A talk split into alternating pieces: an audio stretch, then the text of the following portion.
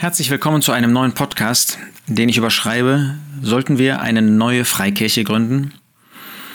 Es ist interessant, dass dieses Thema immer wieder aufkommt. Man muss doch auf die Menschen zugehen und wenn man Menschen nicht erreicht in der Kirche A oder Kirche B, dann lass uns doch etwas Neues machen.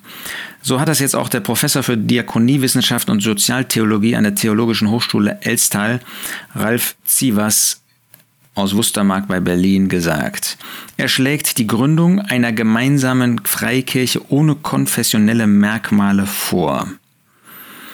Eine neue Freikirche gründen. Was bedeutet das eigentlich? Kirche, Gemeinde, Versammlung ist ja letztlich dies, das Wort, dasselbe Wort, wenn man die Grundlage in dem Neuen Testament Ekklesia als das Wort im Griechischen nimmt. Sollen wir eine neue Freikirche gründen? Natürlich kann an einzelnen Orten etwas Neues entstehen, aber eine neue Freikirche zu gründen heißt auch eine neue Kirche, eine neue Versammlung, eine neue Gemeinde zu bilden. Dabei finden wir in Apostelgeschichte 2, dass der Geist Gottes die Versammlung längst gebildet hat. Es gibt die Versammlung können wir über das, was der Herr Jesus getan hat, noch etwas Neues, eine neue Versammlung, eine neue Gemeinde gründen? Nehmen wir das lehrmäßige Wort dazu in 1. Korinther 12. Da sagt der Apostel, denn so wie der Leib einer ist und viele Glieder hat, alle Glieder des Leibes aber obgleich viele ein Leib sind, so auch der Christus. Vers 13, denn auch in einem Geist sind wir alle zu einem Leib getauft worden, es seien Juden oder Griechen, es seien Sklaven oder Freie, und sind alle mit einem Geist getränkt worden. Das heißt, der Geist Gottes hat längst eine Versammlung, eine Gemeinde, eine Kirche gebildet.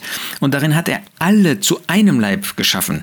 Gott möchte nicht zwei, fünf, zwanzig, hunderttausende von Leibern, von Kirchen, von Gemeinden, sondern er hat uns zu einem zusammengefügt. Ja, das ist schwierig, weil wir alle unterschiedlich sind. Aber Gott wusste das vorher. Er, er weiß das besser als wir. Und trotzdem sagt er, ihr seid zu einer Gemeinde. Also selbst wenn wir jetzt neue Kirchen, Freikirchen oder sonst was für Gemeinden gründen, wir bleiben doch letztlich in dieser einen Gemeinde, in der einen Versammlung, in der einen Kirche Gottes gemeinsam bestehen. Also alle diejenigen, die Jesus Christus als ihren Retter, als ihren Herrn angenommen haben. Und das steht einfach im Widerspruch zu dem, was Ralf Zievers dann wünscht. Es gibt für jeden eine passende Gruppe im frommen Bereich, die genau das bietet, was der eigenen christlichen Deutung des Lebens und einer dazu passenden Spiritualität und Ethik entspricht. Ja, ist das so? Soll da jeder was Eigenes bilden? Das erinnert so ein bisschen an Richter 17 bis 21. Jeder tat, was recht war in seinen Augen. Ich suche mir meine Gemeinde und du suchst dir deine Gemeinde. Und wenn meine Gemeinde mir nicht mehr passt, dann gehe ich eben in eine andere Gemeinde. Das ist nichts anderes als die Zersplitterung des einen Leibes. Dann gibt es nicht mehr einen Leib.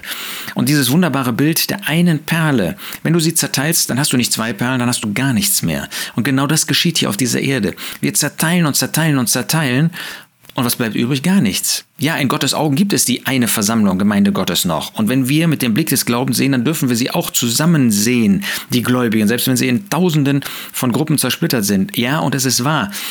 Wir können nicht das Gedächtnis mal das Abendmahl mit allen Gläubigen feiern oder haben, einnehmen, weil es manche gibt zum Beispiel, die sich ähm, in Sünde äh, befinden, die einen sündigen Zustand haben. Mit denen kann man nicht ähm, das zusammen gemeinschaftlich verwirklichen, was Gottes Wort uns zeigt, weil er zeigt, dass Einheit nur in Absonderung vom Bösen sein kann.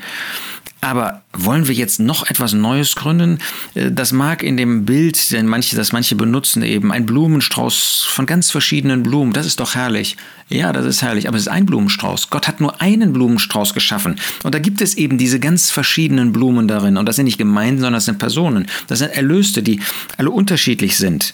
Es gibt auch nur ein Fundament. Ich kann doch nicht meine Gemeinde mit meinem Fundament und du machst deine Gemeinde mit deinem Fundament.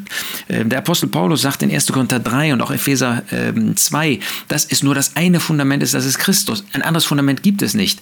Und das Fundament der Wahrheit, das ist die Wahrheit über die Versammlung Gottes. Da kannst du nicht deine Wahrheit nehmen und ich nehme meine Wahrheit, sondern es gibt nur die eine objektive Wahrheit. Natürlich müssen wir aufpassen, dass ich nicht sage, das, was ich meine, dass die Wahrheit ist, das ist die Wahrheit. Die Wahrheit ist im Wort Gottes. Und wir sind ähm, aufgefordert, diese Wahrheit zu erfassen, zu erkennen und auf dieser Grundlage zusammenzukommen eine solche Zersplitterung steht auch völlig im Widerspruch zu dem, was der Apostel Paulus in Epheser 4 als Aufgabe für die Diener nennt.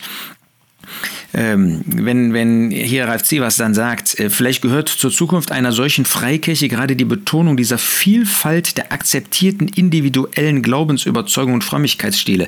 Das heißt, die Gemeinde ist eigentlich dann nur noch so ein, ein äußerer Mantel, so äußere Mauern, aber jeder macht, was er will. Nein, oder jede Gemeinde macht, was sie will. Was sagt der Apostel Paulus im Blick auf den Dienst in Epheser 4, Vers 11? Er, Christus, hat die einen gegeben als Apostel und andere als Propheten und andere als Evangelisten und andere als Hirten und Lehrer zur Vollendung der Heiligen, für das Werk des Dienstes, für die Auferbauung des Leibes des Christus, bis wir alle hingelangen zu der Einheit des Glaubens und der Erkenntnis des Sohnes Gottes, zu dem erwachsenen Mann zu dem Maß des vollen Wuchses der Fülle des Christus, zu der Einheit des Glaubens. Da gibt es nicht, jeder hat seinen eigenen Glauben und eine Vielfalt der Glaubensrichtungen. Gott hat nur den einen Glauben gegeben und er möchte, dass wir in diesem einen Glauben gewurzelt sind, dass wir als Diener diesen Glauben vorstellen und uns gemeinsam in Richtung dieses Glaubensgutes, dieses einen Wortes Gottes, der Wahrheit des Wortes Gottes hinbewegen. Wir sehen das kann nicht nach Gottes Gedanken sein, jetzt wieder eine neue Freikirche und dann gibt es wieder andere Ideen und dann gibt es nochmal eine neue Freikirche. Es gibt die eine Versammlung Gottes. Die Frage ist, bin ich bereit, mich dem Wort Gottes unterzuordnen? Will ich meine eigenen Ideen verwirklichen? Und diese Frage stellt sich jedem von uns. Oder bin ich bereit, das, was Gottes Wort über Gemeinde, über Versammlung, über Kirche Gottes sagt, das anzunehmen? Was Gott über den persönlichen Glauben sagt, das anzunehmen und zu verwirklichen? Inmitten der Gläubigen, inmitten dieser Versammlung Gemeinde Gottes. Lasst uns ehrlich sein mit uns selbst, wie viel Eigenwille, wie viel eigene Vorstellung, wie viel eigene Überlegungen oft eine Rolle spielen. Lasst uns zurückkehren zu dem Wort Gottes. Lasst uns auf der Grundlage des Wortes zusammenkommen, wie das die ersten Christen getan hatten haben. Dann brauche ich nicht eine eigene Gemeinde, dann brauche ich nicht eine neue Gemeinde, dann brauche ich nur zurückzukehren zu dem, was von Anfang an ist. Und dann können wir auch gemeinsam auf der Grundlage des Wortes Gottes das verwirklichen. Das wünsche ich mir und auch dir.